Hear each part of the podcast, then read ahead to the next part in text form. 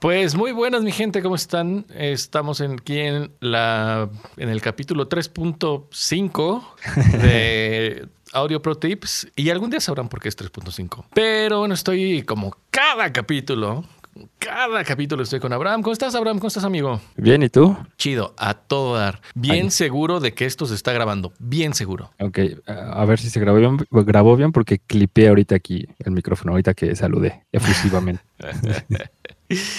Y pues bueno, mi gente, el día de hoy vamos a hablar de temas, eh, digamos, temas variados, temas variados. Vamos a hacer un, repasín a lo que hay en el blog de Noise Call Studios, el cual les invitamos a que lo chequen y nos dejen su opinión, ya que son temas que pueden ser muy, muy importantes, muy, sí, aparte de ser importantes, pueden ser muy interesantes y, y digamos, la opinión de cada persona puede ser distinto. Así es. No, pero, pero sí, básicamente hay, unos que me dan mucho, mucho, que me intrigan mucho porque son temas actuales y son temas que, vamos, de, cómo está cambiando toda la escena musical. Así es. En, general, más allá de la escena, como la... la industria, ¿no? La industria, sí. Bueno, lo que yo alcanzo a ver de cómo está cambiando la industria. Porque igual tú puedes tener un, punto de vista y cada quien puede tener un punto de vista, pero si, bueno, por lo menos este, estos dos sí, pues desde el 2020, el año pasado, la gran cantidad de cambios que ha habido y todo así como es una bola de cambios.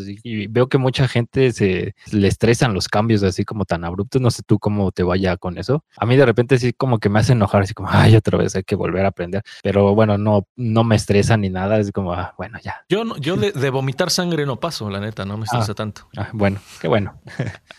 Oye, hablando de cambios, hablando de cambios, el, eh, este tiempo de, de pandemia pandemia, algo que cambió y que fue como un boom es el live streaming. Entonces, eh, justo, justo el live streaming para mí fue como algo algo que, que, me, me, gustó porque fue como una forma nueva de, de que muchos músicos y muchas bandas eh, se dieran a conocer. Fue algo que creo que, que, también el público en general estaba como ávido, ¿no? De, de, de, escuchar, de con toda la incertidumbre que había y todo el pánico y todo, toda la tragedia, como que, que fue así como de a huevo, hay algo bueno. Hay músicos que encontraron, o sea, los músicos más bien encontraron la manera de, de traernos el arte, ¿no? Y que pues pues, para muchos es algo muy sanador. Bueno, no para muchos, yo creo que para todos es algo muy sanador. y, y, bueno, no sé qué opinas tú. Yo siento que ahorita, eh, o sea, el live streaming estuvo chingón, pero siento que es algo que se está pagando. Yo creo que va a empezar a ser un poco, o sea, sí ya va a bajar o está bajando conforme se vayan a empezar a, abriendo los, los lugares para eventos en vivo, bueno, con gente, pero sí yo creo que va a quedar como el, híbrido, o sea, como la opción de, eh, puedes ir a verme tocar si te alcanza, si puedes y si tienes la disponibilidad de, pero lo vamos a transmitir en nuestra página o algo así. Ok, que a lo mejor que, que, ah, quede más como algo en post, tal vez. Ajá, algo así. O, tal vez sí se avienten a hacerlo en vivo, porque vi, ah, bueno, no me acuerdo cómo se llama una banda, es una banda de metal que, que, hizo un, un, tour en línea y lo que hizo fue como eh, en, solamente en un cierto sector o en un, sí, en un solo país o una sola ciudad, puso su, su, evento y vendió las entradas y de hecho las vendió así como, eh, no sé, como el VIP, puedes hablar con nosotros ahí este, en una videollamada, puedes pedir tus canciones, etcétera, etcétera, y las tocamos para ti. Este, otra que solamente es como canciones inéditas para, no sé, otras 100 personas y ya el evento para todos los demás, bueno, todos los anteriores y todos los demás, ¿no? Eso que, que hicieron y dije, ay, como pues, está interesante la, la forma en, como ese acercamiento, pues, que no puedes tener en, en, vivo, o sea, de plano sí es prácticamente imposible, o al menos que sea un festival y tu banda toca hasta la noche y ellos lleguen muy temprano, que puede ser la posibilidad, y, y llegues a tener tu backstage y puedas verlos y todo eso, puede ser, pero creo que sí te da la opción, pues por lo menos de, poder platicar con ellos, ¿no? Si hay la, opción, pues sí, de, ah, ¿qué onda? ¿Cómo estás? Ah, sí, soy muy fan, bla, bla, y pueden tocar esta canción. Ah, sí, órale, va. sí, creo, que, creo yo que sí está chido esa, solamente esa parte, porque evidentemente creo yo que la, pues, pues, sí, la vivencia de ir a un, un evento, creo que no, no, no, se puede cambiar, o sea, definitivamente. por más que les grites que toques la planta, no la van a tocar. Sí, sí, y que haya otros 40 hombres apestosos y cosas así, brincando y personas por todos lados y que de repente caiga un güey y cosas así. Eh, esa experiencia, pues sí, no, no se puede cambiar. Digo, habrá quien le guste, habrá quien no. Y yo, yo todavía, sí, yo creo que sí iría a un, a un concierto así en, en, piso. Ajá. Yo, yo en piso no sé. O sea, yo creo que ya, yo, bueno, yo ya estoy en, en gradita. Prefiero escucharlo y verlo, o sea, así en vivo, pero, pero con calma. yo ya di el rucaso. Así los veo, ah, no hay pedo, mira, los veo desde aquí, están tocando chingón. Eh, nada, bueno, igual y sí, sí iría a piso, eh, depende del concierto. Sí, igual depende del concierto. Pero, o sea, una banda de metal, por ejemplo, yo creo que ya no. Eh, ya me, me, daría ya mucha hueva y, y meterme al mosh pit, güey. Y, y, más que hueva, o sea, a lo mejor ya también por seguridad, güey. Ya no es lo mismo un putazo a los 20 que a los casi 40. ya te mandan al hospital. Sí, ya. Ya te pueden romper una costilla con más facilidad, güey. La neta. Este, la cosa es que yo casi siempre voy a eventos de metal, pero eh, ¿cuál fue el último que fui? Ya ni me acuerdo. Eh, bueno, sí, ah, ya, el de Vomitori el 2019, creo, noviembre. Este, pues como la mayoría de, las bandas que escucho son como de, bueno, más bien la gente que escucha esas bandas, pues son de mi edad, pues como que todos estamos ahí ya medio con el rucazo, pues. Entonces, ah, sí hay gente que entra al desmadre, al mosh y demás, pero este pues sí, la mayoría estamos así como tranquilos, como disfrutando. Sí, creo yo que sí, pero igual y en algún momento llega a venir, no sé, un festival grande que haya bandas que me gusten. Y es que es también una cosa, pues sí, tal vez mía, pues ya ya he visto la muchas bandas, la gran mayoría de bandas que a mí me gustaban o me gustan de, la adolescencia y todo eso, ya la mayoría las vi y las que no he podido ver, pues, pues, o ya se murieron o ya están desintegradas o cosas así. Entonces ya como que a veces es como, ay, otra vez. Y luego ves la alineación y quiénes son esos músicos, ni los conozco. Y ya también me pasó que fui a ver otra banda con nueva alineación y sí fue una decepción muy, muy grande porque sí tocaban bien feo, la neta. Poco. Sí. Eso sí duele, ¿no? Sí, sí duele. Y así como, ah, no manches, sí, sí tocan bien culero. Y aparte también digo, no, no quiero discriminar a nadie, pero pues sí, ya conforme vas trabajando en este ámbito del audio y demás, pues sí te vas haciendo así medio mamoncito, tu oído se hace medio mamoncín. Y así como, ah, te equivocaste de baterista y no iba el tarolazo. Sí, se nos va, vamos desarrollando el TOC, ¿no? Sí. Entonces, de pronto empezamos a encontrar esos, esos detallitos que, que dices, que luego hasta dices, chingado, güey, estaba más feliz cuando no sabía. Sí, así como, hey, esa nota estaba mal, así no va en el disco, ¿eh? Ni en ningún lado, ni en la escala va. sí, así, de repente va. Entonces sí tienes que entrar así como en un mood de soy fan y no me importa nada. Pero inevitablemente de repente sí es así como que te salta, principalmente cuando se equivocan. Ah. Sí es como, hey, amigo, estás mal, ¿eh? ¿eh? ya te caché. Oye, ¿y tú, tú, crees, tú crees que sí veamos, por ejemplo, bandas mexicanas eh, así haciendo shows chonchos en live streaming? ¿Quién sabe? Eh, mm. o sea, ¿te imaginas una Natalia Lafourcade o Zoé haciendo live streaming? Pues la verdad es que no sé si hicieron. Ah, digo, probablemente sí hicieron. La neta es que no, si hicieron no lo supe, pero como, eh, como algo constante. O digamos, ah, mira, tengo mi ah. concierto, pero aparte voy a hacer live streaming o eh, tales fechas. Quién sabe. Yo creo que algunos sí optarán por eso, porque si hay como, pues como parte del cambio sí veo cierto, cierta renuencia a ese cambio, ¿no? Así de, no, no, no, puros eventos en vivo, nosotros nada de streaming porque eso no sirve. Pues sí, es válido, pero creo yo que el 2020 sí nos, sí nos dio una ventanita del futuro, así como, hey, esto está por venir, amigos. y así como, ahí está, ahí tómenlo o déjenlo, váyanse acoplando o, o mueran casi, casi, o básicamente. Sí, pues ya, ya veremos, ya veremos qué, qué pasa. Yo te digo, yo creo, no sé por qué, yo siento que el live streaming va a quedar así como, como para situaciones de emergencia. Mm, sí, no, no, creo que sea así como un eh, como para todas las bandas.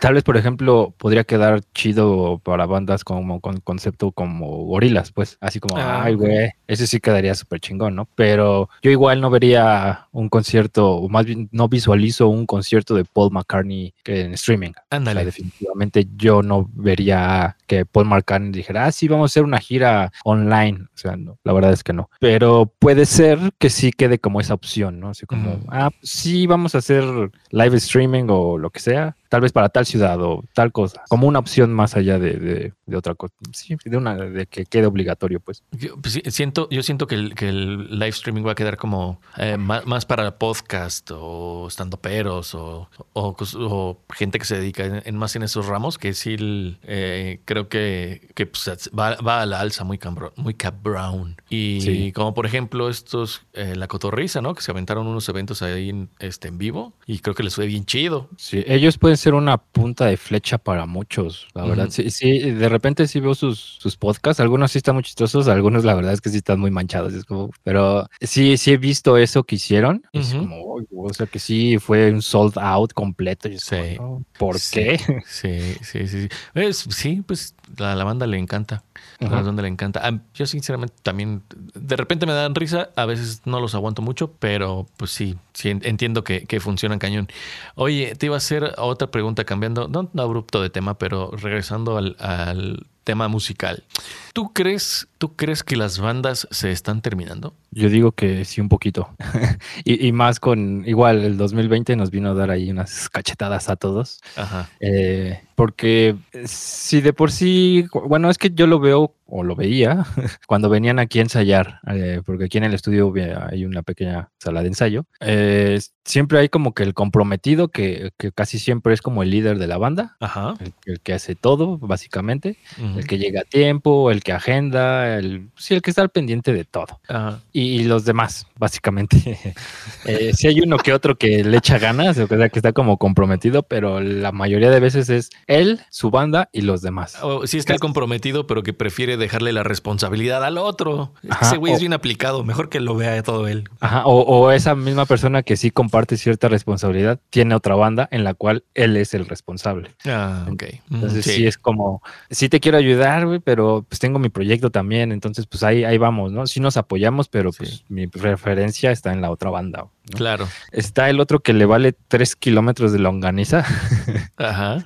Pero es cañón. Creo que ese es el más común, tristemente. El que llega tarde, el que ni siquiera repasó las, las canciones. Es muy común ver eso. No, Pues ahora sí, no sé a qué se dedica. O sea, si son músicos, ¿qué hacen? O sea, ¿son el peor músico de la historia o qué? El, que llega al estudio sin ensayar, ese, es ese. Ese es, el que le madre. Exactamente. El que sí, ahorita sale, dos tomas y sale. Estamos en la toma 50, todos aburridos. No te va a salir, amigo, ya vete a ensayar. No, no, no, no, no. Ahorita sale. Bueno, yo pago. Bueno, tú, tú, tú pagas por hora. Dale. Dale. Fíjate que yo no, yo no me había puesto a pensar en eso, la verdad. No, no, no me lo había puesto a pensar. Sí veo que como cada vez es más común como pues ver a las superbandas, ¿no?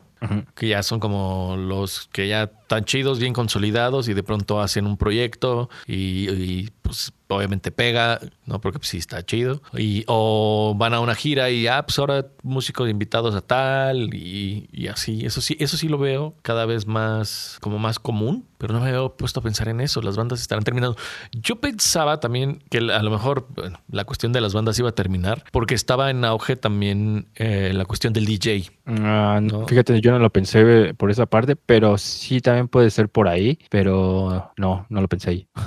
yo me fui más por ahí por el hecho de el cuate que hace sus, sus pistas y pues se va a sus raves y se pone ahí a mezclar. Y eso yo lo veía, bueno, o lo veía, ¿no? Porque ya tiene rato, o sea, no es cuestión de hace cinco años, es, ya tiene rato de que los DJs tuvieron su, su boom. Y ahora, pues mira, como estábamos el otro día platicando de la cuestión de, de, de los beats, ¿no? Que ahora es más común hacer beats y ponerte a, rapear, a tirar el dinero es dinero, aprende algo dinero. Probablemente, probablemente también. O sea, cada vez, eh, cada vez hay menos bandas y más artistas, bueno, independientes, aparte de independientes como solitarios, ¿no? Digamos más bien. Sí, y, de hecho, mm, por lo menos, que son tres, como cuatro proyectos que aquí vinieron tanto desde un inicio como ya formados, a lo largo del tiempo que gracias por ellos, por venir tanto tiempo. He notado, he visto esa como evolución, ¿no? Que llegan así, no, sí, somos todos, y somos la banda, y sí, uh, sí, y demás. Pasa el tiempo y dice, no, pues es que ya me enojé con él o con esta persona porque no, bla, bla, bla. Ah, no, pues ok, llega otra persona y, de repente se va otra de las súper comprometidas y dice, no, pues ¿qué pasó, amiguito? No, es que también se enojó y que no sé qué, bla, bla, bla. Y ya así conforme va pasando el tiempo, pues van cambiando pues hasta incluso el nombre, ¿no? Del proyecto, o sea,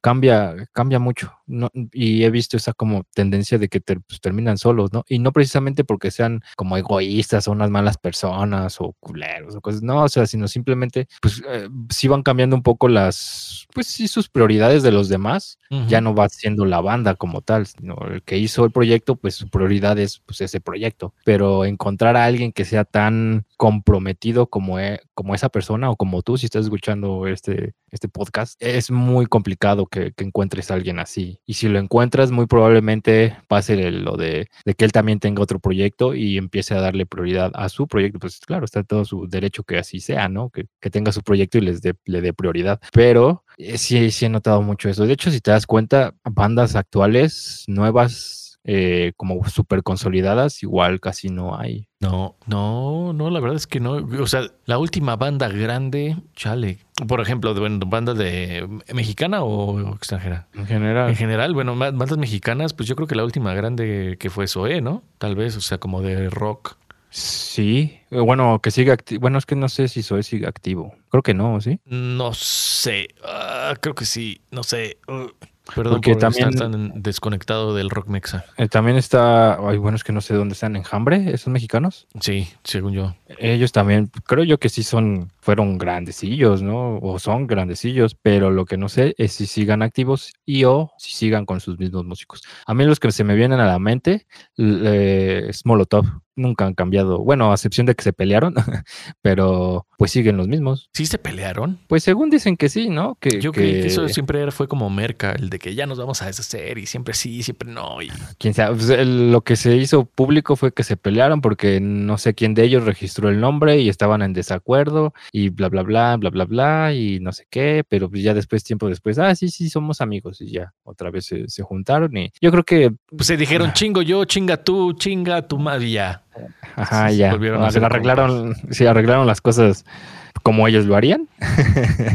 Dijeron, amigos, nos hace falta dinero y hay que hacer dinero. porque el dinero es dinero. El dinero es dinero, exactamente. Aprende algo dinero. Aprende algo dinero. Pues eso, eso también está, está interesante, está, está interesante para que le, sigamos echando un ojo. Eh, como ver el futuro de lo que conocemos, pues tal cual, como las bandas. Porque sí, ahora es muy común que se conozca como, bueno, que se escuche el, no sé, Natalia Lafourcade y su banda, ¿no? Pero, pues, su banda, yo supongo que ha de cambiar de integrantes también, que ni te enteras, ¿no? Sí, Entonces, sí. sí. sí, creo que eso, eso va a ser algo, algo que le vamos, a ver, pues vamos a ver cómo evoluciona. A final de cuentas, como todo, como todo en esta, en la, en la industria, para ver qué, qué evolución tiene. Y a ver si se, si, si nos toca ver el fin de las bandas como las conocemos chistoso, pues es raro, pero pues sí. sí. Sí, debe de haber algún cambio, eh, pero sí, quién sabe cómo vaya a quedar. Eh, yo, yo creo que va a quedar más bien como alguien hace la banda y empiezan a contratar y ahora sí, pues como un negocio, ¿no? Quien, quien quiere jalar, ya jala. Y tal vez quien quiere invertir, pues ahí, bueno, ahí sí ya ya, ya sería otra cuestión, pero sí el verlo como un negocio creo que sería lo mejor. Y tal vez ya muy alocado y muy estricto, sí, creo, como crear un contrato, ¿no? Así como, va, ¿quieres jalar? Pues vamos a firmar un contrato, tal vez como una penalización pequeña, si te quieres salir, no sé, por, hacemos el contrato por un año y si te quieres salir antes, pues, pues hay que pagar, ¿no? Cosas, así, igual y no, no, no con unas... Eh, altos precios, con multas así exorbitantes, pero pues sí algo así como que te mantenga comprometido, ¿no? Con, la banda. ¿Crees que, ¿Crees que funcionaría así? O sea, por ejemplo, me pongo a pensar, yo entro a una banda y armo así, bueno, me entregan así un contrato de que, güey, tienes que estar aquí un año. Si no, tienes que pagar. Es que, es que es complicado. Lo estoy pensando porque, porque a mí sí se me hace complicado. Y sí creo que el hecho de tener una banda es, es difícil, ¿no? Como decían antes que era tener una banda era como tener cinco novias. Sí. Y, y, bueno, es a lo mejor una, una, comparación boba, pero yo diría cinco novias si se tocan, si te tocan de las novias conflictivas, ¿no? Porque no, no podemos generalizar. Hay novias bien, novias bien chidas. pero pero sí, entre, entre, pues no sé, como que el ser humano que somos complicados, a lo mejor entre músicos, pues como a lo mejor una lucha de egos, no lo sé. también. Sí, sí, sí. Eh, y que, te dijeran, a ver, pues tú, carnal, le vas a entrar a la banda, firma el contrato. Eh, depende de la situación en la que esté la banda también, porque o sea, está, empezando la banda, firma el contrato y si un año no estás, bueno, si te sales antes de un año, eh, te voy a multar. A lo mejor y, tú podrías decir ya como negociación, ok, sí, múltame, pero tú comprométete, comprométeme, comprométete a pagarme el año. Si es así, o sea, si tú me vas a pagar el año, ok, me quedo. Ya si yo me salgo aún tú pagándome el año, entonces sí, múltame por no cumplir el contrato. Ya, puede ser. Estaría chido, ¿sabes qué? Invitar a alguien ahí. Por, ejemplo, este tipo de cosas, algún experto de music business sí lo, lo entenderá. Habrá como recomendación para, para las bandas como están iniciando. Es que fíjate que eso, es algo que, a veces lo pienso y como nadie te explica cómo hacer las cosas, todo es como de, con lo que te dé la experiencia y como te toca en la feria, pues es como lo que hablas. Debería de haber como, o a lo mejor pienso yo que debería de haber como un, sí, una pequeña guía de, cómo empezar a hacer tus proyectos, o sea, cómo verlo, cómo manejarlo, cómo tratar a tus compañeros de grupo. Sí. Eh, de hecho, em, hay un libro de Music Business aquí en México de este, es eh, un abogado, e, Edgar Burciaga creo se llama. Eh, tiene ah, su ajá, tiene su libro, creo que también es músico. tiene su libro en Amazon y y sí, digo, no explica justo lo que dijiste de cómo tratar a los demás, bla, bla, y de todo eso, pero sí te explica cómo funciona el music business. Contratos, que si las disqueras, que si este, las incubadoras, y etcétera, etcétera. Que sí, todo ese tipo de cosas te las explica ahí. Creo que también explica un poco de registro de marca y registro de todo ese tipo de cosas. Todo, digamos, la parte legal, que como dices, nadie te enseña, nadie te dice, nada más te dicen, oye, ya registraste porque te lo pueden robar, o ya ahí vas como loco ahí eh, al indautor, ay, quiero registrar esto. No, que traiga sus dos copias y su registro y su pago y bla, bla, y ahí andas. que, que eso también es, es, un tema. La primera vez que vas a registrar, si dices, ¿qué, qué es esto? Sí, de tu formato, ¿no? Simón. ¿Ya trae su formato? No, llénelo. Vaya a pagar aquí al banco. Ay, buenas tardes. Oiga, pero ¿y aquí qué le pongo? y se te quedan viendo con cara de que no sabes su nombre. no, sabes no la fecha, cabrón. No, la neta sí son bien chidos allí en el autor. Bueno, las veces que fui, la neta sí se portaron bien chido. Sí son buena onda. Pero, pues sí, sí es así como, ¿cuál formato? todo así, todo bien espantado. Tus dos, ¿cuáles copias? Ah, tú nada más ahí hay una chica o varios casi siempre son, este, bueno, con chica me refiero que es de, como su, de su servicio social o algo así, y ahí te andan ayudando, no, ponle aquí, ponle allá, aquí está tu copia, ya esto, ya ven a entregar allá, ya, sí, son bien chidos, la neta. Córrele al Pero sí, casi, casi, sí, te, casi te acompañan, y ya, o sea, en, realidad es muy sencillo y más con el, bueno, no, bueno, ahorita no sé cómo está la situación con eso, pero antes de pandemia estaba lo del Indautor Express, creo que se llama, ajá, ajá. El que llegabas a las 9 de la mañana, una cosa así. Metías papeles. Sí, rápido y ya creo que en dos horas, ¿no? Una cosa así te daban, no me acuerdo. mira, bueno, la vez que yo metí ahí en el, en el Express era, creo que después de la una te entregaban, ¿no? Se das cuenta que ah, metías papeles, te ibas a hacer, ojalá tuvieras algo que hacer por ahí por la ciudad. Y ya regresabas después de la una eh, o cerca de la una nada más para que esperarte un ratito y que empezaran a, a entregarte, iban llamando. Y sí, sí está chido, porque de otra forma creo que son como 15 días. Creo que sí. Este, no, no sé si hábiles, no me acuerdo si hábiles o, o naturales eh, para, para, que te den tu registro. Oye, ¿y tú crees, o sea, hablando como de un poquito de music business y, que si la disquera, que si no la disquera, ¿tú crees que las bandas deben seguir buscando disqueras? Eh, no, creo que ya no. ya estaba como muy dividido todo eso, pero creo yo que sí, ya no de entrada, de entrada, ¿sabes como lo que ofrece una disquera hoy en día? Pues se supone, se supone. Ajá. Yo, te lo pregunto porque sí, yo no tengo idea, la neta. Ah, ok, bueno. Eh, bueno, yo lo decía porque se supone, pero muchas veces no lo dan. Que te, se encargan de la parte de marketing, la parte de la parte de publicidad, la parte de producción. O sea, todo lo, lo, que tú nada más te debes dedicar a ser músico y ser rockstar, básicamente. Todo lo demás se va a encargar la, la, disquera, porque se supone que tiene contactos con las editoras para que te cuiden tus canciones, sus registros, que el, la, ¿cómo se llama? Los tours, que este tour de medios, que pues, conocen todos esos. Se supone que eso hace una disquera. O sea, o sea ¿todavía le inyectan lana a los grupos, las disqueras? Eh, no sé si actualmente a grupos, pero pues imagínate, uh, no sé, Justin Bieber, por ejemplo, ahí ah, sí meten. Claro. todo lo que puedan de publicidad se lo meten ahí a él. O bueno, cualquiera de ese tipo de, artistas. Claro, un artista ya choncho. Yo, yo fíjate, me quedé pensando como, como si yo, artista independiente, de repente alguna disquera me dijera, ay, güey, yo creo que tú tienes, por ahí tus temas son interesantes. A ver, vamos a platicar, ¿no? Nah, yo creo que ese ya no existe. Eso sí se quedó muy en las películas. Chale, pues ya lo, bueno, digo, lo de hoy ya es lo independiente. Sí creo que es lo mejor. Y la neta es que a veces me quedo pensando, eh, bueno, para los que no sepan, antes había un término que, es, que era el de que te congelaban. Y eso le pasó a N cantidad de grupos cuando llegaban a firmar con una disquera. Pero pues como tú nunca sabes qué papel juegas para una disquera, tú no sabes cuáles son sus artistas preferidos o cómo cambian las cosas y a quién le dan prioridad, que el la industria va más hacia un género que a otro, pues muchas bandas quedaban congeladas y nunca pasaba nada.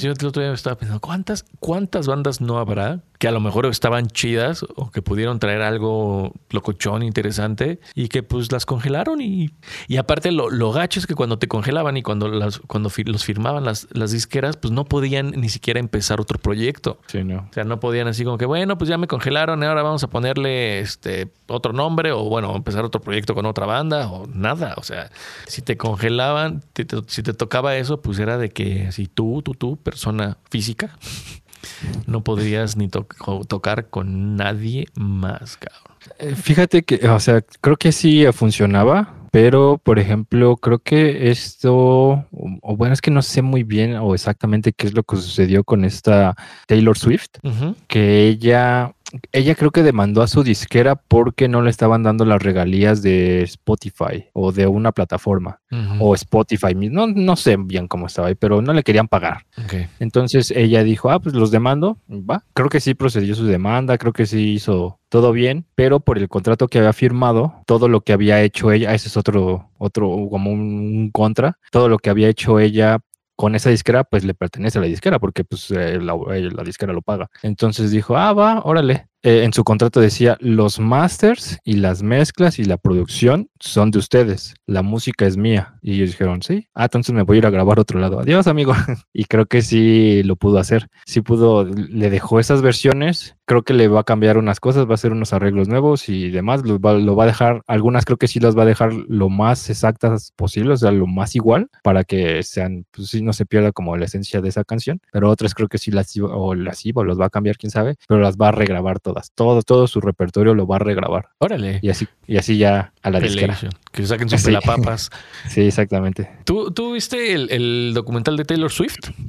No. No, está chido, la neta. O sea, para toda la banda que no les guste Taylor Swift y que crean que es un artista así como súper plástico, no, güey. O sea, bueno, al menos esa sensación a mí me dejó su, su, documental. O sea, como que sí es una artista que está bien metida en la composición, en la producción, en todo de su, de su música. O sea, la neta, sí que sí, órale, mis respetos para la Taylor. Es que creo que también la parte de las disqueras es como crearles la imagen a, los músicos, ¿no? Y, y, lo que es, yo creo que pop, reggaetón, sí creo que esos dos géneros, tal vez trap, tal vez hip hop también o rap, como, como que los hilos tienen como, ah, son artistas, no, tal vez rap no, pero sí los tienen como esa idea de, son artistas plásticos y les hacen sus canciones y ellos nada más son la cara bonita y demás. La cosa es que no todos son así, o sea, sí, ¿no? hay muchísimos que así como lo que yo no sabía eso de Taylor Swift, pero sí hay bastantes músicos que sí son unos musicazos, sí son, están cabroncísimos, pero la imagen que presentan es como de, pues que canta cositas bonitas, nada más, como muy plástico. Otro ejemplo de eso es Lady Gaga. Sí, también. Oh, sí, ella Su madre, musicaza. Sí, gran cantante, gran cantante. Sí, y el piano lo toca Perro. Por ejemplo, también ahora sí las cantantes pop de nuestra época, está Pink, por ejemplo, también como canta. Ah, claro. Cristina Aguilera. Wow. Su madre. Creo que la, bueno, al menos para mí, y, y espero nadie se enoje, la que menos cantaba, entre comillas, era Britney Spears. Sí. Pero aún así Britney Spears es un monstruo. O sea, está, pues, sí, desde que se rapa. Desde que se rapa. Fíjate que, bueno, es, es, como. fíjate, fíjate el chisme de Ventaneando. Que, pues sí, dicen que también la historia, o sea, la historia que nos vendieron como de Britney, de por qué se metió en las drogas y por qué hacía esas loqueras, dicen que sí está bien gacha. O sea, como que sí fue. No de que ella se volviera loca, sino como que de que, güey, si era víctima de, pues, de que se estaban pasando de lanza con ella, ¿no? Pues ahorita está lo, su desmadre del, bueno, no me acuerdo cómo está su hashtag, pero sí está como tratando de resolver eso. No sé si te sepas bien la historia de por qué llegó ese, se la locó. No. Ah, pues, eh, ya, bueno, no sé cuándo salió a la luz. Yo también apenas hace poco me enteré, la verdad estaba muy, muy desconectado, pero su papá era la que le explotaba y su papá le quitó ah. toda patria protestado o toda, pues, todo, o sea, su dinero, todo le quitó, todas opciones le quitó. Entonces ella vive con una nana, básicamente, o con, una, con un cuidador, no sé si se llama mujer, quién sabe. Ajá. Entonces sí, exactamente le hicieron ver como si estuviera loca pero en realidad no, o sea, en realidad es que sus papás o su familia la explotan, la siguen explotando, sí, bien culero, güey. Y creo yo, o sea, te digo, por eso digo, no, se enojen, sí es buen cantante, sí es excelente, sí es muy buena bailarina, pero en comparación de las otras dos, sí, no. Sí, sí, no, la verdad, siendo sinceros, no, pero aún así, como decía, sí es un, gran monstruo. Sí, no, de artista, no, no, en la, no, en mala forma, sino de artista, es muy cabrón, la verdad. Sí, cabrón, cabrón, cabrón. La neta sí, la neta sí. Qué, qué heavy. Oye, y por ejemplo, ahorita hablando que de Britney Spears y su jefe, de financiera, de eh, como educación financiera para las bandas, ¿qué, ¿tú qué recomendaciones les darías? Una, bueno, que no les den todo el poder a sus jefes, ¿no? Como también en el caso de la mamá de Lucerito. Sí, como Luismi. Como Luis, como, coño Mickey, coño Mickey. sí. no, pues ahora con, con, con, lo de que salió de Britney, pues sí, el Luisito Rey se queda chiquito, güey, bien inocente, güey. pues a dos, tres, bueno, no, sé, ¿no? Digo, no sé bien la, la, historia y si, si, si, si mata a Marcela, hijo de puta. No, sí, sí se ve. Bueno, al menos para mí sí creo que sí lo, hizo ver muy, muy inocente. Pues, imagínate, es que hasta la fecha todavía sigue pues dándoles dinero a Britney y a su familia y no digas que, ah, sí, cinco mil dólares. No, deben ser millones. Sí, claro. Millones. Claro. No, y es que sí, o sea, el, como el boom de Britney Spears sí fue, sí fue algo muy, muy cabrón. Sí, muy bueno. En su época, los que no la vivieron, sí fue, un, o sea, artísticamente como les digo, tal vez no era tan grande como las otras, pero en cuestión de, popularidad y todo eso, Britney las, aplastó a todos, aplastó a quien quiso. O sea, sí fue mucho más grande. sí. Pues, entonces, quedó así. Entonces, te, te, perdón que te, te cambié de, tema así. En cuanto a edición, edición, educación financiera para una banda, ¿como qué recomendaciones le darías a las bandas? Si, a ver, chavos, ¿cómo van a empezar a, generar sus pesitos? O, o, una vez que los generen, ¿hagan qué? Eh, ahí es un tema que, que me puse a pensarlo. Y sí, si lo leen en el blog, sí, ahí viene como la explicación y todo. Pero yo ahí no puse cómo ganarlo. O sea, yo estoy viendo cuando ya, ya tienes, aunque sea no precisamente de, las, tus ganancias como músico, sino de cualquier otro ingreso que tengas, el cómo dividirlo, cómo, sí, cómo tener ciertos, pues sí, cómo administrar tu dinero básicamente. Entonces, déjame ver porque ya no me acuerdo. Lo que yo puse ahí, que yo, bueno, que en, en realidad en el mundo financiero se llaman como fondos, o sea que es tu cochinito, pues. Puse ocho fondos, de los cuales pues puedes agarrar los ocho si tú quieres, o puedes ahí seleccionar, o puedes crear incluso el tuyo propio. Pero lo normal sería un fondo de emergencias, eh, un fondo de nómina, ya sea para ti o para los músicos, fondo de mantenimiento, un fondo para ensayos si es que lo necesitas, eh, uno de producción, uno de marketing, uno para clases y cursos y el otro para eventos. Ok. Y por ejemplo, podemos pensar en el fondo de emergencia, este, ojalá nunca lo tengas que utilizar, pero siempre es mejor tenerlo y no necesitarlo que necesitarlo y no tenerlo. Así es. Fondo de nómina. Yo creo que, por, ejemplo, ahorita que estábamos hablando de cómo llevarte bien con la banda y cómo, pues cómo, cómo, cómo hacer que a lo mejor tengan un poquito de interés, estaría chido lo mejor, pues sí, verlo como un negocio y decir, a ver, vamos a poner un fondito y que pues no sé, al final de mes nos lo repartimos, ¿no? de lo que sea que caiga. ¿Quién se va a encargar de qué tareas? Ah, pues estas tareas a lo mejor pues, te toca una lanita por hacerlas, ¿no? Porque pues, también es tu tiempo invertido. Exactamente. como el que dice también de los gastos de oficina, ¿no? El estar echando llamadas, el organizar, a ver, va a haber un toquín, a ver si me puedo colar o todo eso. A lo mejor estaría cool pensar en ese fondo de nómina para, pues, para los integrantes. El fondo de mantenimiento, como ¿qué lo ves? Para el mantenimiento de los instrumentos y todo ese tipo de cosas. Ah, sí, todo lo que requiera algún mantenimiento, más bien de tus herramientas que necesiten, para, bueno, que necesites para tocar todo. Pues es que todo se desgasta, tarde o temprano necesitas un mantenimiento. Y, y, por ejemplo, si tienes tu fondo para mantenimiento y aparte tienes ya calendarizado tus eh, mantenimientos, pues es mucho más sencillo saber cuándo te va a tocar y cuánto. Tiene todo el sentido. Los ensayos, pues sí, hoy no todo el mundo tiene dónde ensayar. Bueno, ni hoy ni nunca, no todo el mundo tiene dónde ensayar. pero pues justo están lugares como Noise Cold Studios, que tienen una sala de ensayo. Entonces puedes ir y a ver, ¿cuántas veces vamos a ensayar al mes? Tantas. Ah, pues necesitamos tanto. Así es. Y cáiganle, cáiganle, mis chavos. E, este que se me hizo también, este, bueno, para la producción, pues bueno, obviamente, porque tienes que grabarte, tienes, alguien tiene que mezclar, que masterizar, tienes que tener tu, tu producto, tu producto, tienes que tener tu producto chido, que es pues, lo que te va a, vender. O sea, no solo tu cara bonita va a vender, mi estimado. Y... Ojalá si fuera. Digo, nosotros no venderíamos, pero ojalá si fuera. pues no sé, si estaríamos bien tronados. Sí. De por sí. Ah, que la chica. Ya vamos a platicar de eso de por sí, nomás. Esta semana es todo bien, pero bueno. El fondo para marketing, eso es algo que también pues no muchas bandas a lo mejor lo piensan, pero pues sí es importante hacerse publicidad.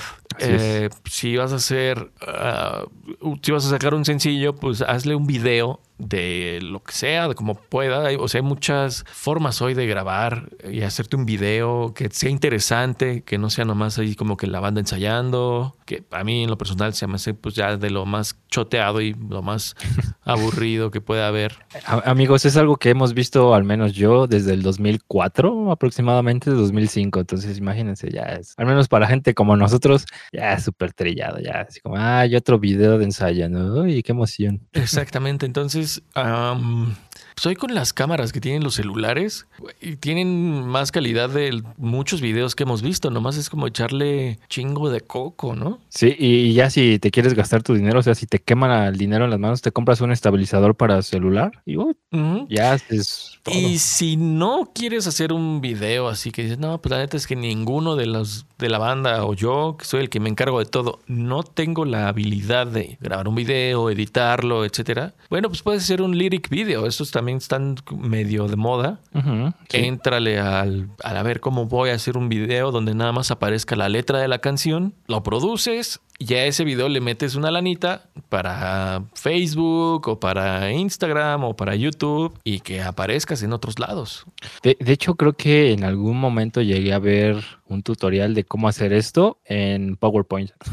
Órale, pues fíjate, hasta, pues claro, claro, hasta en PowerPoint se, puede, se debe de poder. Y también, si no es PowerPoint, hay en cantidad de, de, programas de video gratuitos. O sea, para mí, que de, hecho aquí viene la, la, recomendación, si tienes una computadora que lo aguante, tienes DaVinci Resolve, que es un programa gratuito y que está bien, bien pinche completo. Ya dije demasiadas groserías este capítulo, entonces pues ya me la voy a seguir así. Está bien pinche completo.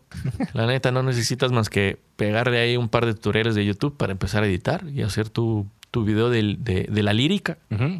Ahora que si no tienes ni las ganas, ni la compu, ni nada, pues entonces sí tienes que pensar en, pues contratar a alguien, ¿no? Que, claro. Que, te lo haga. Y ahí sí ya depende de tu presupuesto. Hay gente que sí se, se acopla a presupuestos, hay quienes no. Ya depende de, de cómo, pues sí, de, cómo lo negocies o de, con quién te juntes. Yo creo que hoy en día todos tenemos un amigo que le sepa dos, tres a la edición de video. Sí, yo también creo. Yo creo que hoy todo mundo tenemos un amigo que, ah, ese güey edita chido video. Le puedes pedir un paro, invitarle unas chelas, unas tortas, unos tacos y que te edite un video ahí. Sí. Pues, pues muchos inician así, y muchos inician eh, em, también de lo que hablabas hace rato de, los compañeros de banda que hacen diferentes actividades. Hay quienes inician siendo músico y porque pues, tienen la facilidad de conocer gente y todo eso, pues a vuelta del tiempo se hacen managers. Claro, sí, claro, sí, sí, eso es cierto, eso es cierto. ¿Qué otro fondo aquí me hace falta? Espérame, el fondo para clases y cursos, uy, papá, eso es bien importante. Sí, y, de hecho estuve dudando en ponerlo, pero dije, no, pues sí, es que como todo profesionista debes de, estar actualizado siempre. Eso es de ley. sí. Sí, lo, debes de poner. Digo, hay, hay, muchos cursos gratuitos, hay muchos cursos muy baratos en la actualidad. Eh, pues sí, ya, eh, es muy raro encontrar los cursos que son extremadamente caros. Y si sí, si encuentras em, esos, esos cursos, hay de dos, o al menos en mi opinión, hay de dos. O están súper buenos, son súper exclusivos y te garantizan todo, o son una estafa. Sí, fíjate que algo que yo Ay, como que también estoy ya medio cansado de ver es, em, porque yo soy alguien que también siempre está tomando cursos, pero sí ya estoy cansado de ver esta publicidad de el curso mágico. De no, ah, en este curso, mira, uff, es lo último que necesitas y vas a conquistar el mundo. Y mira, así como yo estoy haciendo millones, tú así vas a hacer millones con tu música, ¿no? Y es como que, güey, no. Los vende humo. Exactamente. Saludos a Carlos Almáster Muñoz. Oye, que el debate con Diego Rusarín, qué cosa.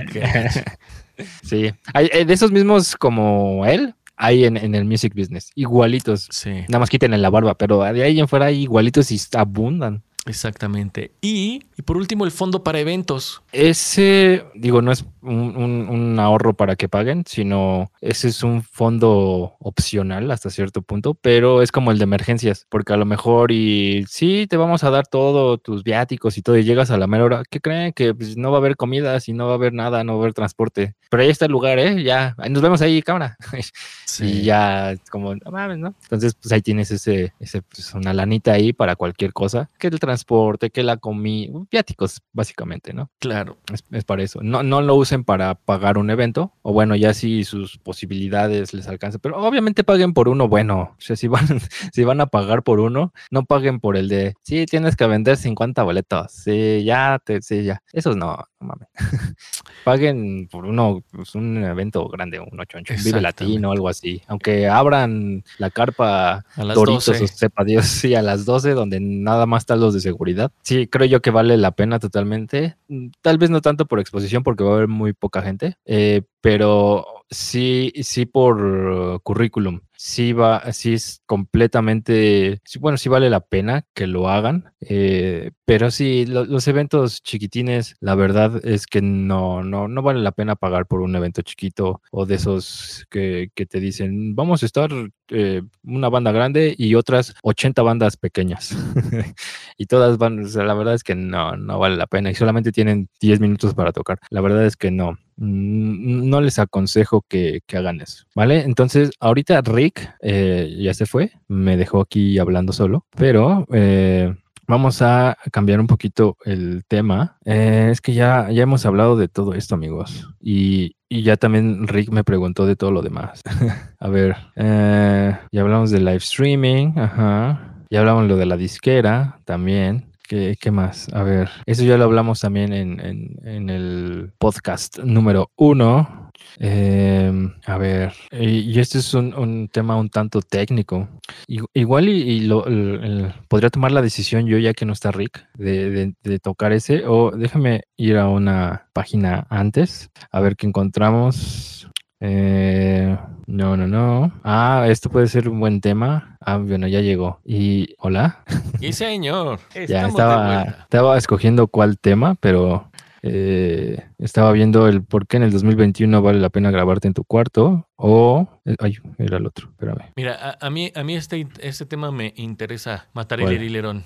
Aprender a componer es la clave de una buena producción. Ah, ok, sí. Eh, estaba pensando en el del e, el sonido no viene del, del equipo, pero igual. También podemos, podemos eh, agarrar esos dos. Fíjate que en este, o sea, sí coincido muy machín y ya tenía como hace pues algunos años pensándolo, eh, que Hoy tenemos un chorro de herramientas, perdón, es que estaba acomodando las ideas porque luego la, boca, que diga el cerebro me gana. Eh, hoy tenemos un chorro de herramientas, un chorro de micrófonos, interfaces, consolas, eh, que, güey, o sea, la calidad que tenemos hoy, la neta es, bueno, a mí, en mi personal punto de vista, claro que estoy siempre buscando sonar mejor, pero a veces también cuando veo cómo nos venden las cosas, cómo nos venden lo que necesitamos para sonar increíble, y sonar. Güey, ya sonamos increíble. Hoy sonamos chingón. O sea, si tú comparas una grabación de hace 50 años, hoy suenas mil veces mejor, güey. Mil veces mejor. de hecho, yo creo que no hay que irnos tan antes. No sé si te acuerdas cuando salían los comerciales del Pod Line 6, que decían, con este no vas a escuchar diferencia y es lo último, vas a tener no sé cuántos eh, amplis y gabinetes, bla, bla, bla. Y en esa época sí era así como, oh, sí, digital, el frijol, no, el riñoncito, ¿no? Le decían. y, ahora escuchas el mentado riñoncito y suena basura, güey. Ajá, ajá. La, la, versión de plugin sí se salva un poquito más, pero el riñoncito así es como, ay, no. Y, lo puedes, yo creo, yo creo que aún así ese pinche riñoncito, eh, hoy te digo, hoy vengo bien grosero. Ese riñoncito yo creo que sí lo puedes, eh, digo, a lo mejor es más talacha, pero yo creo que aún así si te clavas, igual y sí lo puedes hacer sonar decente.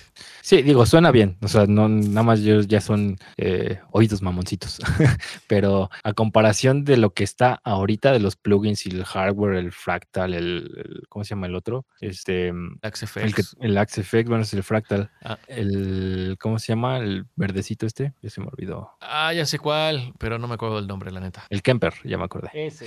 Este, lo que está sacando Neural, lo que está sacando el mismo Lindsay con sus nuevas versiones. Ajá, el Pro, el Line, algo, no sé qué Pro, ¿no? Dicen que suena bien sí, Esos meros sí ya quedan, hacen ver al, riñoncito como de juguete. Claro, totalmente.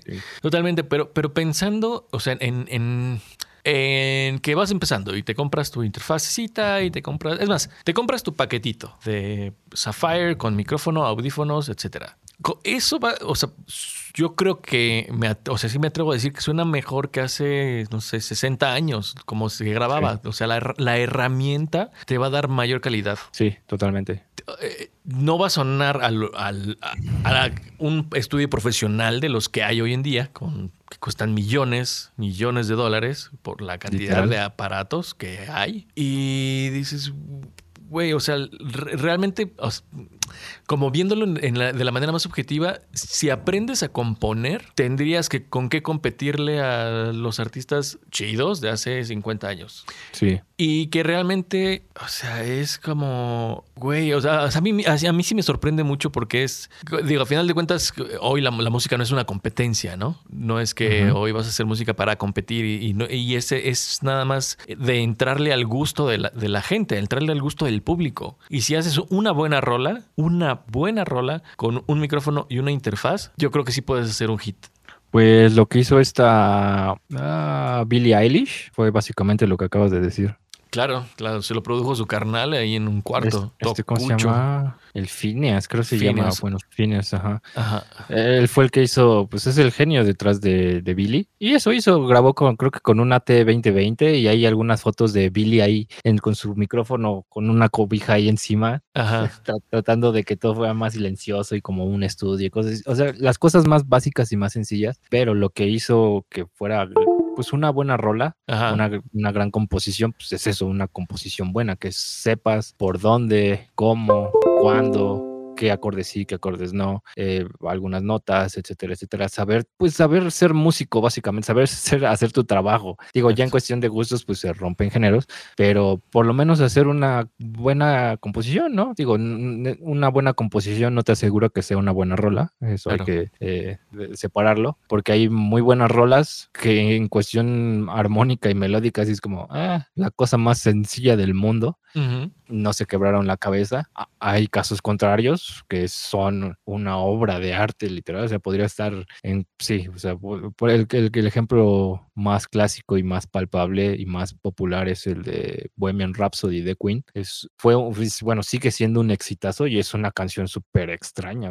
muchas cosas aparecen y hay, vuelan y demás, ¿no? Claro, está completamente como fuera de lo común, de lo que conocemos como, lo, como debería ser una canción popular. Estoy completamente de acuerdo. Pero si escuchas éxitos pues, de rock, pues, en general son muy, muy simples. O sea, Guns N' Roses son cosas muy simples, ¿no? No hay, no hay virtuosismo, no hay cosas así extraordinarias. Igual las canciones de pop son muy simples, muy sencillas. Y todas ellas tienen precisamente esta característica, que son, están muy bien compuestas, tienen muy buenos arreglos, musicalmente suenan bien y aparte de todo es una buena rola. Y eso lo aprendí, hay un, dicho que dice este, creo que Bobby Osinski, una buena rola, no importa si está mal grabada o bien grabada o como sea, o en celular o como sea, sigue siendo una buena rola, o sea, va a sonar bien en todos lados. Pero es como una característica de las buenas rolas. Exactamente, o sea, eh, lo mismo, al final del día nadie se pone, nadie se pregunta, ay, esto en, digo, nadie que se dedique a esto, nadie que escuche música y que disfrute su disfrute la rola de su artista favorito, no se pone a preguntar que, con qué micrófonos lo habrán grabado y en qué programa. ¿Habrán usado Pro Tools? ¿Qué plugins? ¿Habrán usado los de Waves? ¿No? Porque muchas, muchas es muy común que te topes con una banda y, oye, te, te, grabo, ah, sí, pero ¿qué plugin? O te mezclo, ¿no? Más bien, ¿qué plugins usas? ¿Los de Waves? es como, mm, puedo tener algunos, puedo no usarlos, puedo sí usarlos, pero que ya te busquen por, por un plugin a mí se me hace algo muy chistoso, la verdad. Sí, a mí también me ha tocado que me preguntan, oye, ¿qué, qué software usas? Y yo, ah, pues Cubase. Ah, es que a mí me habían dicho que suena mejor en Logic. Y yo, ah, órale. Ok. Pues, vete con el de Logic, canal, porque pues yo no. Perdón, no te escuché eso último. Que se vaya con el de Logic, porque yo no, la neta no.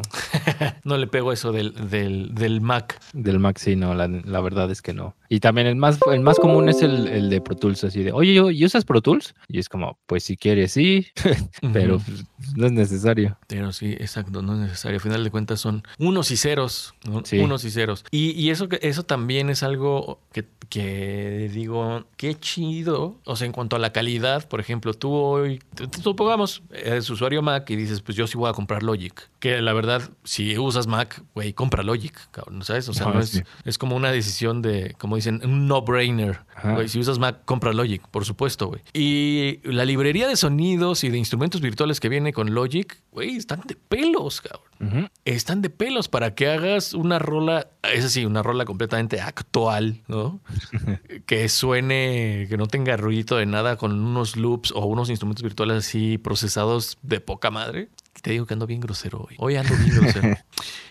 Que, que dices, o sea, lo único que te queda realmente es aprender a componer. O sea, compon, aprende a componer, aprende a componer, aprende a hacer buenas rolas, aprende tu arte y, las herramientas las tienes así en una compu. En una compu lo, lo, lo, puedes lograr. Sí, así es, porque sí hay mucha gente, lo que platicamos hace rato, de que cree que usando tal cosa o comprándose tal cosa va a sonar bien, pero pues la verdad es que te puedes comprar, eh, no sé, Abbey Road si quieres, te puedes comprar tus Fender, tus Gibson, tus ESP, cualquier guitarra o bajo, lo que tú quieras, súper caro. Pero si no aprendes, vas a quedar igual. No, eso no va a determinar qué tan buena es una canción o, qué tan bien es tu canción. Como los lo que platicamos también el otro día, los músicos que tocan increíble y que no importa si su guitarra es de, de mil pesos o de treinta mil, o sea, la de mil pesos te la hacen sonar chido, porque ya lo traen ellos.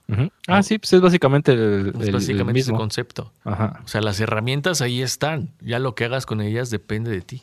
Sí, así es. Y, también, por ejemplo, yo lo veo mucho con, con bateristas. Ahí es, eh, creo yo es un poco más complicado que ellos saquen pues un buen sonido. Creo, creo yo sí que se necesitan como más práctica, el, saber cómo pegarle, porque yo aquí, pues, la batería es, la misma. O sea, aquí en el estudio se graba con la misma batería. Entonces me ha tocado que hay eh, sesión en la mañana y sesión en la tarde con, con otra con otro, otro músico, otra banda. Y yo pues ya pues, en ocasiones dejo todo seteado para un poquito más fácil, ¿no? Cambio algunas cosas y ya. Y los preamps pues los dejo igual, ¿no? Uno pensaría que no, no debería de haber muchos cambios, pero sí, sí los hay. Y suenan completamente. Hay veces que sí me sorprende cómo suena la batería y hay veces en que me, para bien y hay veces me sorprende en para mal. No sé. Hace ratito sonaba increíble y ahorita suena horrible. ¿Qué, qué, qué está pasando? Sí, el toque del, del, músico, yo creo que eso es lo que, pues nada más como que ya nos separa de la máquina. Sí, la parte humana. Ajá, o sea, el toque del músico, sí, vamos, si quieres hacer como que tu música suene igual con los mismos samples, pues ok, chido, dale. Pero, pero también hay bateristas que te dan un toque y dices, es que este güey es único. Sí. Su forma de tocar es única. Y eso es lo que, lo que creo yo que también vale la pena un chorro. O sea, cuando encuentras un elemento así eh, para tu banda, o que no sepa tu banda, que nada más digas, ah, güey, este cabrón lo voy a invitar para una rola, dices, güey, está de pelos. Eso eh, lo debes de aprovechar. Así es. Y, y, por ejemplo, ahí entra el fondo de nómina. Tienes ahí tu dinero guardadito. Quiero invitar a él. ¿Cuánto cobras? Tal, ahí está ya te traes a tu baterista o al músico que tú quieras. Y ya pagadito, nada de favores ni nada. Exactamente. Y así como, como es, digamos, lo importante que es aprender, uh, digo, aquí como que ya to tomamos dos, dos eh, temas del, del, blog, tanto el de lo importante que es aprender a componer y como el sonido no viene del aparato, uh -huh. o sea, viene, viene de, del músico. Así es. Y eso yo lo he visto también mucho con los guitarristas. Sí. El, en, en eh, general pasa con todos, pero... Bueno, claro, totalmente. Eh, yo lo veo más Mm, como más difícil para bateristas. Sí, sí, pero por ejemplo yo también veo un guitarrista que le puedes poner la misma distorsión y no suena igual. O sea, sí, si tu mano derecha la educas y la haces así machacante, cuando tocas una rola haces que la distorsión sea así como que, güey, qué potente está, ¿no? Y si no, pues a veces la haces sonar como mosquito. Sí, de hecho hay eh, otro tema ahí. Eh, ¿Dónde ¿Qué, está? ¿Qué digo? Digo, todos empezamos sonando como un mosquito con nuestras distors. Todos empezamos, o sea, también para que no vaya a haber alguien ahí que se me ofenda. Sí. Todos empezamos sonando como mosquitos. Todos, Todo. O sea, nadie nació sabiendo ya este show. Todos empezamos calabaceándola, básicamente. El, el, que puse para el rock y el metal, tu peor enemigo es la ganancia. Y es justamente lo que acabas de decir. Si tú tienes, eh, es que yo veo mucho ese error. Muchos músicos quieren sonar así súper atascados y súper machacantes, como dices, y le suben toda la ganancia. Y es como, ay, no, amigo, ahí nos vamos a ir con dinámicas y va a estar medio comprimido todo y va a sonar así todo. Así suena. Exacto. Porque ni saben tocar y están confiando en que el equipo les va a dar ese punch. Y no, no sucede así eh, muchas veces hay muchas distorsiones, o bueno, supongo yo que han escuchado alguna distorsión que suena muy atascada y a la vez muy limpia. Uh -huh. Ese tipo de distorsiones no es del equipo, amigos. Bueno, un, un, poco sí, pero viene más de las manos. Mucho, mucho, mucho viene de las manos. Y el ejemplo clásico, un, un, un monstruo de Ampli, el Mesa Boogie, uh -huh que ese tiene como el sonido de metal moderno, entre comillas, porque ahorita ya hay otros, que sí, como metal moderno clásico, ahora llamémosle. Ajá. Que ese ampli sí lo tocas y ya suena así como, Uy, pues", pero es un monstruo de 50 mil pesos. Uh -huh, uh -huh. Y, y, a ese, si aún así no sabes tocar, te va a sonar horrible. Pero e, ese, ese ampli tiene la característica de que con tantita ganancia lo trepas así macizo. Eso es lo, sí, pero eso te digo, es un monstruo. Eso es como la parte en la, en la que el, tu ganancia puede ser tu peor enemigo. Si no sabes tocar bien con tu mano derecha o izquierda, bueno, la de la plumilla, no habrá distorsión que te llene, ninguna. Sí, eso es cierto, eso es cierto. Y como, como me decía un amigo, cuando tú vayas a escoger un ampli, que bueno, ahora todo el mundo, bueno, también es muy común producirte con amplis virtuales, ¿no? O con Axifx, uh -huh. pero cuando, si tú eres todavía de los que les gusta eh, tocar con ampli y grabar amplis, todo, me decía, cuando tú vas a buscar un amplificador, tienes que buscar que el sonido limpio suene increíble. O sea, bueno, te guste, dice, porque distorsiones y hacerlo distorsionar es, es facilísimo. Y para eso hay pedales, pero si el clean de tu amplificador suena chingón, sabes que es el ampli correcto. Uh -huh. Así es. Ay. Es un pequeño tip, es un pequeño tip. Me salí un poquito de tema, pero es un pequeño tip para mis amigos guitarristas cuando vayan a comprar su ampli. Sí, porque pueden ponerle un pedal, un bueno, si es de bulbos, un Tube Screamer, y ya tienen distorsión para rato. Porque incluso los, los amplis de bulbos, o sea, que son completamente de bulbos, ustedes le suben la ganancia al, de, al limpio y ya tiene una distorsión pues, medio, medio rockerona. Esas distorsiones que son distorsión y suenan limpio a la vez. No sé cómo describirlo, pero eh, ahí tienen esa distorsión. Un dirty clean. ándale, ándale, eso, pero algo así. Te digo, no, la, ah. me lo estoy inventando. ¿eh? No, Pues es eso, eh, justo es lo que quise decir. Oye, y por ejemplo, en este 2021, ¿tú cómo ves que la banda tiene que grabarse? Entonces, ¿tú crees que la banda tiene que grabarse en su cuarto? Totalmente, lo tienen que hacer. Y si no lo hacen, amigos, ya están, ya es muy 2019, amigos. ya están out. Sí, ya están out. Eh, eh, no, no precisamente lo vean como como aquí voy a producir todo mi álbum. Digo, si lo ven así y tienen la posibilidad y todo, pues chido. Si no, véanlo parte como su negocio también, porque hay este batería, o bueno, músicos en general que se pueden grabar desde casa, les mandan la pista, cobran y ya le mandan el resultado y ustedes nunca salieron de su casita y todo muy cómodo y trabajan desde casa, literal. Tanto pueden ah, este pues igual grabar su proyecto si tienen el conocimiento eh, suficiente, lo, lo pueden hacer, mandan sus pistas a mezclar a otro lado, aquí conmigo, por ejemplo, eh, o con Rick, creo que también todas se mezclas. Yes, sí, señor. Eh, y, ya lo mandan a masterizar a otro lado y ya tienen su, su álbum desde su casita. Ustedes se produjeron, se ahorraron las horas de estudio, lo hicieron con toda la calma del mundo. Si, si son guitarras y, no tienen ampli chidos, los graban a línea y aquí yo tengo, puedo hacer un reamping con los amplis que tengo o con algunos plugins, o si ustedes ya tienen los plugins, pues ahí. La verdad es que no se los recomiendo porque luego sí les quedan bien feas las distorsiones, amigos. La verdad.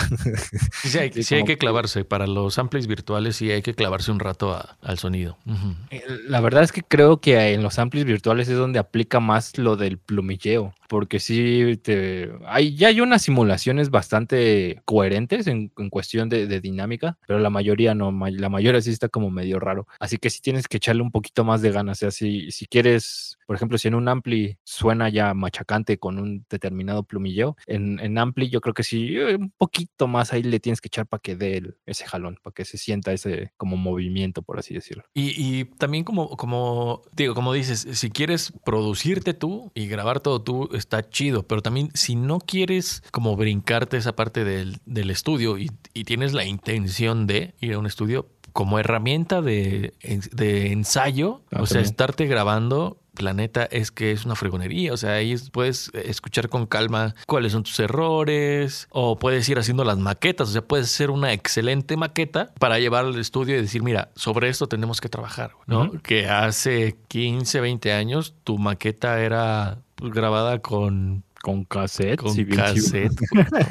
o con grabadorcita de estas de reportero. Y pues órale, un, dos, tres, cuatro y toquen todos y como suene, cabrón. No, entonces hoy tenemos, neta, que es una época que sí estamos bien privilegiados. Sí. Porque podemos hacer un chorro de cosas con un con una super calidad. Sí que otra banda, puta, güey, lo soñaba. Sí, y, aparte, como también la batería ya la puedes hacer digital, bueno, sí, con librerías, pues batería, mandas tu MIDI, mandas tus guitarras grabadas a línea y bajo igual, y tus voces con un AT2020 de audio técnica, y ya. De hecho, podrías hacer tu, tu bataca de, cajitas y le pones nada más estos micrófonos de contacto que funcionen como trigger, tu caja de cartón, le pegas y ya después la conviertes en tus samples. Hay un chorro de, hay un chorro de cosas que se pueden hacer hoy y que y que la neta, pues sí, de lo que estamos hablando, de grabarse en casa, hacer cosas chidas, de aprender a componer, de tener un chorro de herramientas a la mano. Sí, actualmente, ya, eh, creo yo que si no lo haces, ya partes hueva.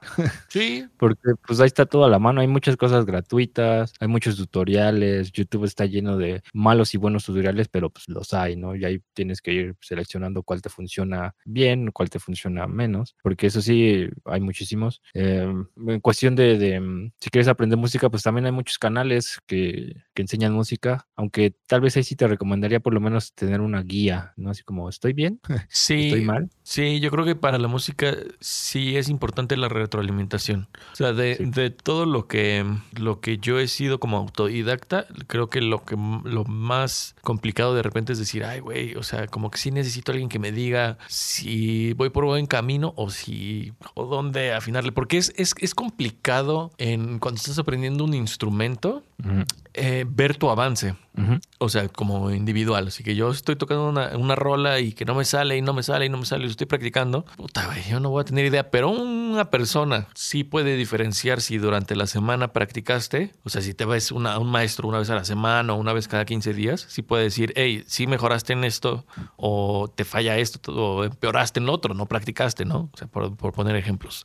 Sí, así es. Pero yo creo que esa retroalimentación sí es como muy necesaria todavía. Sí, en, cuestión de música sí. Bueno, eh, creo que en general en cuestiones artísticas eh, sí es muy necesaria una guía. En cuestiones técnicas, pues te puedes ir al libro, es técnico. O sea, uno más uno va a ser siempre dos y ya. O sea, no hay mucho que, que eh, ¿cuántos porque no hay mucho que pensarle, vaya. O sea, solamente es, ese es el camino, puede haber más caminos, pero el resultado tiene que ser ese. Exactamente. Y ya, pero el artístico no. El artístico, ahí aquí están las reglas, aquí están las herramientas, puede haber mil caminos, puede haber mil resultados. ¿Cuál es el bueno? ¿Cuál es el chido? Pues ahí sí depende un tanto de ti y un tanto de dónde te vayan guiando. Exactamente. Exactamente. Y pues ¿Qué otro tema te gustaría tocar? Me gustaría tocar el tema, a ver, espérame. Ah, que Ah, ah, ah. A ver qué será. ¿Quieres hablar un poco de mezcla? Ah, vamos a darle la mezcla. Porque no sé por qué puse este diferentes pastillas para tu instrumento. no tiene nada que ver con, es como que todos van ligados, pero ese sí, quién sabe qué, por qué lo puse ahí. Supongo que para overdubs y cosas así. La verdad es que no me acuerdo. A lo mejor fue un, arranque de verborrea, como lo dije al principio. Que dije, ah, sí, las pastillas. Y, ya. Sí, porque nada más me puse a explicar qué son las pastillas. Activas y pasivas, single coil, humbucker, bla, bla, bla. Eh, está muy, muy de novatos esto. Digo, igual si no sabes qué es lo, que acabo de decir, ahí está toda la información en el blog. Para que le eches un ojito. Sí, así es. Igual, digo, está lo de el, arte de la mezcla, le puse. Mm. Sí, fíjate que creo que cada uno de los procesos de producción justo es eso, es como, como una parte artística, ¿sabes? Hay, hay, gente que, que, sí prefiere que la persona que los, lo va a mezclar tenga como cierta inclinación, inclinación artística, no nada más como ingenieril.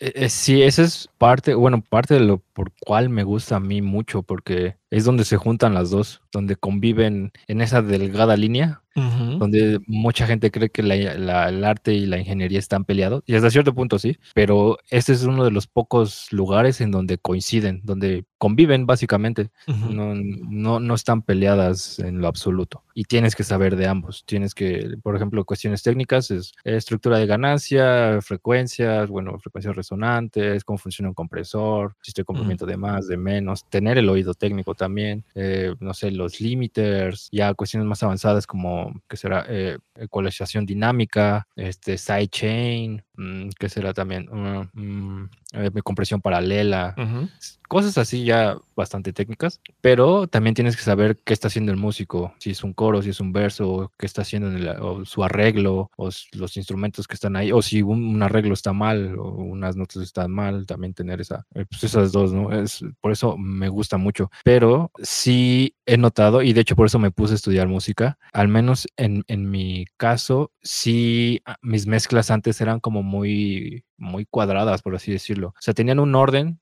todo estaba bien en teoría, eh, pero sí notaba como que le faltaba ese como pequeño toque artístico, ¿no? Así como ah, magia.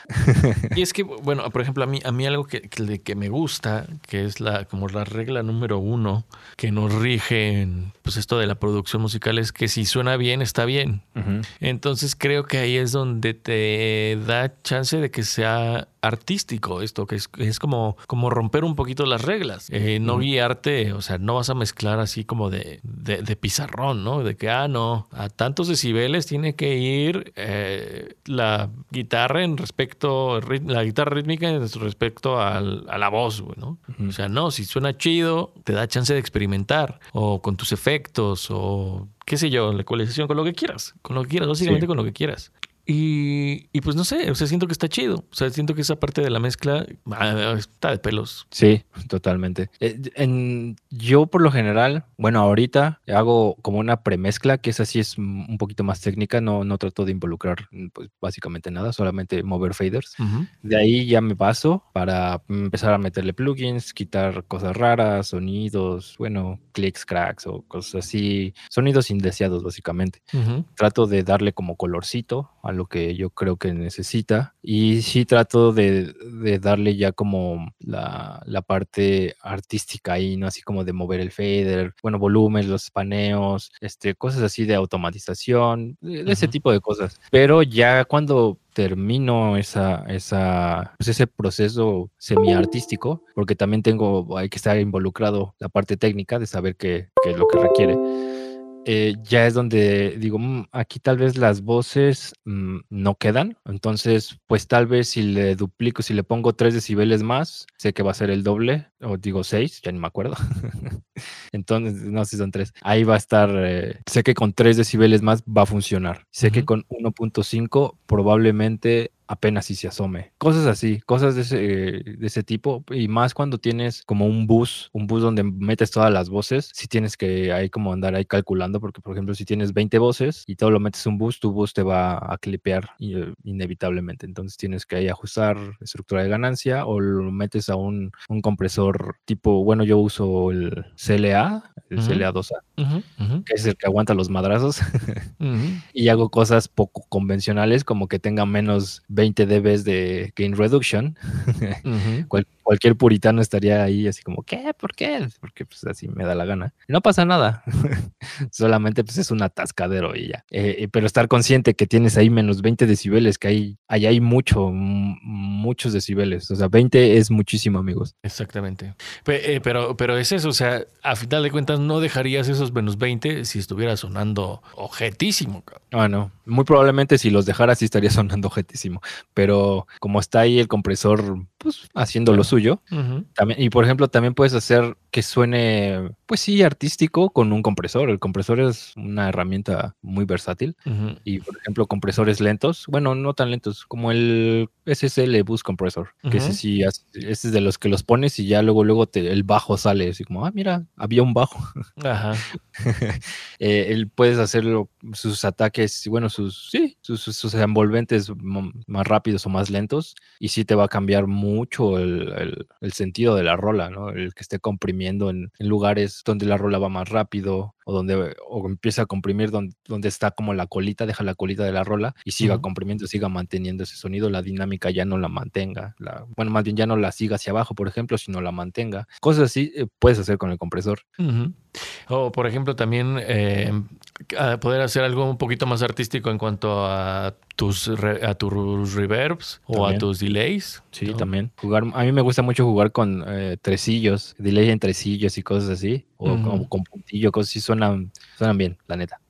o jugar con reverbos eh, mono, que no todo tiene que estar en estéreo. fíjate, yo no tanto, pero sí. Con, que, eh, por ejemplo, si vas a meter tu batería y si le haces un room, ¿en qué room quieres meter tu bataca y por qué? O en qué momentos, lo, ah, pues, en este momento quiero que mi bataca suene como si estuviera en una catedral. ¿Por qué? ¿Por qué no? En alguna parte de la rola y haces que pinche batería suene gigante. Y pues si suena chido, cool, ahí está la parte artística. Le subes y le bajas y todo. Eh, por ejemplo, lo que yo de repente hago es, principalmente en tarola, que cuando hay un silencio, le subo al reverb de la tarola para que quede el... o, grabo el, reverb y lo pongo en reversa y ahí lo pongo en algunos lugares para que se escuche como, como que tenga más impacto, cosas así. Sí, esos, esos tips hay de reverbos, hay cosas bien chidas. O comprimir tu reverb. Ah, también. Eso, eso yo lo he utilizado, de cuenta, eh, de repente, en la, mezcla general la mando a un reverbo y la comprimo un chingo y la hago como que súper estéreo y después hago una pequeña mezclita. Y, pero súper leve nada más como para que se sienta que ensancha un poquito más. Y lo mismo a veces con un delay. Hago exactamente lo mismo. A veces lo mando a un delay como general, que vaya como a tiempo con la rola. Y lo metes ah, así comprimido también, y un poquito así una camita. Y sabes, ese tipo de cositas, ese tipo de experimentos que dices, güey, o sea, el resultado quedó chido y quedó interesante. Eh, o, que son cosas que no, que normalmente no todo el mundo haría. Sí, así es. Pero pues ahí sí ya depende de, su ingeniero de mezcla favorito, amigos. Y de su, y de su creatividad. Así es, porque a mí, yo la verdad no, no hago mucho eso, yo soy más de poner como, como gemas escondidas, por así decirlo, así soniditos ahí. O, de poner, de panear mucho, bueno, que se estén moviendo las cosas. Eso sí, hago, sí hago mucho, porque sí, la verdad, depende, bueno, depende mucho del género, pero la verdad es que sí me imagino a alguien muy drogado escuchando con sus audífonos y que de repente salga por atrás algo de sus audífonos y que se espante. Eso es, muchas veces sí busco eso. Ah, como este mezclas que haces como binaural o cómo se llaman. Ah, bueno, no, no binaural, pero sí de repente si hago una revisión y digo, ah, este lo voy a tratar de que quede así medio atrás. que le quede por ahí y así como que, que se espante. ah, está chido. Eso está cool. Y por ejemplo, el máster, ¿tú crees que en el máster se tiene esta misma versatilidad o si es un rollo más técnico? Eh, sí, es más técnico. Bueno, para mí sí es más técnico. Eh, sí. es que tal vez la única forma en que puedan entrar en una parte artística sería con el compresor, pero pues ya de ahí en fuera ya está muy... Como ya, ya entregas toda la mezcla entera, bueno, en teoría a menos que entregues Steams, bueno, pues ya puede ser que sí cambie un poco. Pero sí, yo creo que sí es más, más técnico o mucho técnico. Porque aparte parece que vas en un avión, vas leyendo ahí numeritos, checándole, escuchas aquí, escuchas allá. Ah, que esta frecuencia resonante. Las frecuencias resonantes son los chiflidos.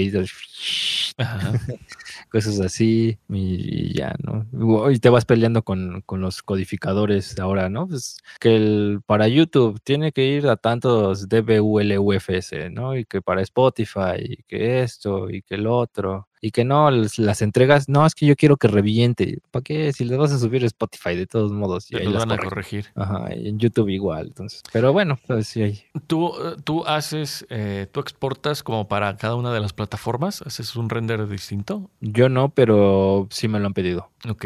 Sí, sí me han pedido tanto para Spotify, principalmente YouTube, y versiones exclusivas para CD. O sea que un CD va a sonar diferente y los otros dos van a sonar. Pero, pero Spotify y YouTube están en menos 14, ¿no? Los dos. Ajá, todos creo que están en menos 14. O, sea, ahorita ya la general es. Ok, ya. Creí que igual sí pudiera haber a lo mejor alguna variación entre, no sé. Eh, creo, que Apple está a, menos, a, menos, 12 y Tidal creo que sí está a menos 10, si no mal recuerdo. Ah, sí, sí hay cambio. Órale. Digo, yo la neta nunca he hecho eh, un, render como para una plataforma u otra. Siempre es como, ok, a tanto, bye. Es menos 14 creo yo. Y incluso menos 14 funciona bien, pero pues no sé qué quieren los músicos. Totalmente de acuerdo. El otro día, el otro es, bueno, ya es como que el otro día que crees estaba experimentando. No, eh, logré algo que nunca había logrado, sé como mandar una menos, ¿qué era? Menos 7 o menos 6 sin que distorsionara. Y lo sentí como, dije, órale, lo logré, pero no la usaría así, güey. sí, no. Ya siento que sí, la dinámica está bien muertota. Sí, pues todo va hasta arriba, así todo está, escuchas todo así como aquí. Es una, es una señal rectangular ya lo que, lo que entregas. Sí, pero como que ya la gente está muy acostumbrada a eso y ya lo pide. Bueno, yo me imagino, o sea, porque les presentas la versión eh, family friendly, con dinámicas y todo. No, es que la probé y está, suena muy bajita. nada más súbele ya, ¿cuál es el problema? Pero bueno, no, no, no, no, supongo que en parte no entienden todo este desmadre y en parte que quieren que suene súper duro. Muchos buscan que suene súper duro y ya. Y oye, ¿y por, tú crees que en algún momento sí se normalice esta cuestión de la, de la sonoridad? Ah, pues en teoría las plataformas ya lo están haciendo, pero pues sigue, o sea, ahora sí siguen haciendo, siguen pidiéndolo, pero tampoco se dan cuenta que las plataformas ya lo bajan. Entonces, pues es como, o sea, el, Loudness War para mí ya terminó, pero pues lo siguen, siguen dando como sus tiros, ¿no? Así como, ah, sí, súbele más y las plataformas, bueno, pues le bajo más y, la dinámica se pierde y las compresiones se escuchan más obvias en la, mayoría de los casos. Y, el, pero el otro día estaba viendo un, cuate que estaba analizando como unos eh, rolas de electrónica. y sí, están locos. Sí, sus masters estaban así de que menos 6, ¿no? Este, creo que eran menos 6 RMS. Y entonces lo que él decía era que, güey, no, seguro es David Guetta es un imbécil y este y tú lo dejando a menos 14, ¿no? Así como, como haciendo una burla o una crítica un poquito al, fin del Loudness War y que las, los masters estén a una sonoridad de menos 14 LUFS. Pero, güey, sí, yo, yo la neta sí esperaría que ya en algún momento terminara. O sea, yo creo que todo mundo, todos lo vamos a agradecer. O sea, los, los músicos a lo mejor todavía no lo saben, pero lo agradecerán en el momento que digan, oye, suena mejor, güey. O sea, como que todo comprimido, como que de repente hasta me canso. Sí, bueno, es que mm, sí, yo sí me canso, yo sí es como, me aburre de repente, es como, ah, pero pues no sé, la verdad, pues, no, sí, la verdad es que no, entiendo mucho cómo es que tiene sus orejas. Pues sí, pues otra de las cositas que ya veremos, hay que irlo anotando para así ver, a ver, 2025, ¿cómo va este show? Así. Sí, yo creo, porque es que sí, la mayoría de las plataformas ya lo corrigen, o sea, bajan sus niveles, pues ya no hay, pues sí, ya no tiene chiste tenerlo tan arriba. Creo yo, eh, puedes tenerlo, pues sí, no sé, menos 12, menos 10 todavía, pero ya pasarse de eso sí, ya no, no, ya lo, lo que grabaste o lo que intentaste grabar con dinámica ya se perdió. Ajá, exactamente. No, mejor lo hubieras grabado así todo súper intenso todo el tiempo y ya. Lo, mezcla y render y vámonos, ya está. sí, porque también eso ayuda, ¿no? El grabar ya con todas esas intenciones, así que quiero que el disco suene así, pues, pues grábale así, tócale así y ya. Eh, sí. sí, es una gran diferencia. Sí, igual con los amplis. Es, eh, yo antes no lo creía, pero sí. Si tú grabas un ampli, pues fuertecito, o sea, que suene, cabrón, sí, como que sí se queda plasmado a que lo grabes un poquito más bajito. O sea, si, si, tu, si tu idea es que suene muy fuerte, graba muy fuerte. O sea, sí va, al menos en mi experiencia, sí va como implícito que sea así. Sí, la, la, la intención es lo que cuenta. Aquí se aplica. Aquí se aplica la intención, que es lo que cuenta. Y, y pues ¿Algo más que se nos esté pasando para el capítulo de hoy? Eh, la verdad es que no sé, creo que no. Tú, tú llevaste un poco el, el, la batuta. capítulo, sí, la batuta con los temas de aquí. Pero creo que ya vimos por lo menos dos hojitas del blog, sí. Sí, yo creo que estuvo bastante completo. Eh, mi gente, déjenos ahí sus comentarios, a ver qué les pareció nuestro punto de vista acerca de cada uno de estos temas. Cuéntenos si ustedes con su banda harían algo así como generar los fondos o si se administran de alguna otra forma. Eh, cuéntenos si tenían pensado o no eh, producirse todo en su recámara como Phineas y, ¿y esta muchacha cómo se llama? Billie Eilish. Billie Jean. Y Billie Eilish. Mándenos sus comentarios, mándenos sus preguntas. Ya saben, aquí se las contestamos o nos hacemos como que se las contestamos y no les decimos nada. Nada es cierto. Aquí se las contestamos. Mándenos sus preguntas. Eh, mándenos sus comentarios, ya lo dije como 80 veces. Y pues, sus mensajes, sus comentarios. Y, nos dejan ahí un mensaje o un comentario. Por favor, háganlo. ¿Y en dónde nos van a dejar? En nuestras redes sociales, que son... Eh, a mí me pueden encontrar como Noise Cult Studios. Es el cult con C-V-L-T en todos lados. En Facebook, Instagram, en Twitter está como NC, ¿cómo está? NC-Estudios. Y en YouTube también, Noise Cult Studios. En Twitch también y en la página de internet, que ahí es donde, de, hecho, de ahí es donde sacamos todos estos temas. Ahí pueden profundizar aún más todo eso. Y a mí me pueden encontrar en, en Facebook y en Instagram como rickrock.m, en TikTok también y en Kuai como rickrock.m. Bien chavísimo que tengo mis. De chavo tengo mis redes sociales. Este, en Twitter no me encuentran porque me da aburrición. Son muy tóxicos en Twitter. Son muy tóxicos en Twitter y me pueden encontrar en mi página que es rickrob.com.mx. Y, ah, por supuesto, en el canal de YouTube que es Ruidoso, ahí donde pues, nos dedicamos a hacer ruido. Ok. Entonces, bueno, es un canal dedicado más como a la edición de audio y de efectos de sonido. Entonces, pues por allá pasen a echarle un ojo. Y pues sin más, denle, más, denle una manita arriba, denle un me gusta a este capítulo, como a todos los otros dos que tenemos. Los otros, sí, dos. Si es que este sí se Dos. graba. Oh, 2.5. Ya, ya hay como triple backup. Eso, eso, eso, chinga, eso. Que no vuelva a pasar. Y pues bueno, mi gente, gracias por habernos escuchado. Nos vemos el próximo capítulo de Audio Pro Tips. Yo soy Rick Yo soy Abraham. y nos vemos en la siguiente. Adiós, amiguitos. Adiós.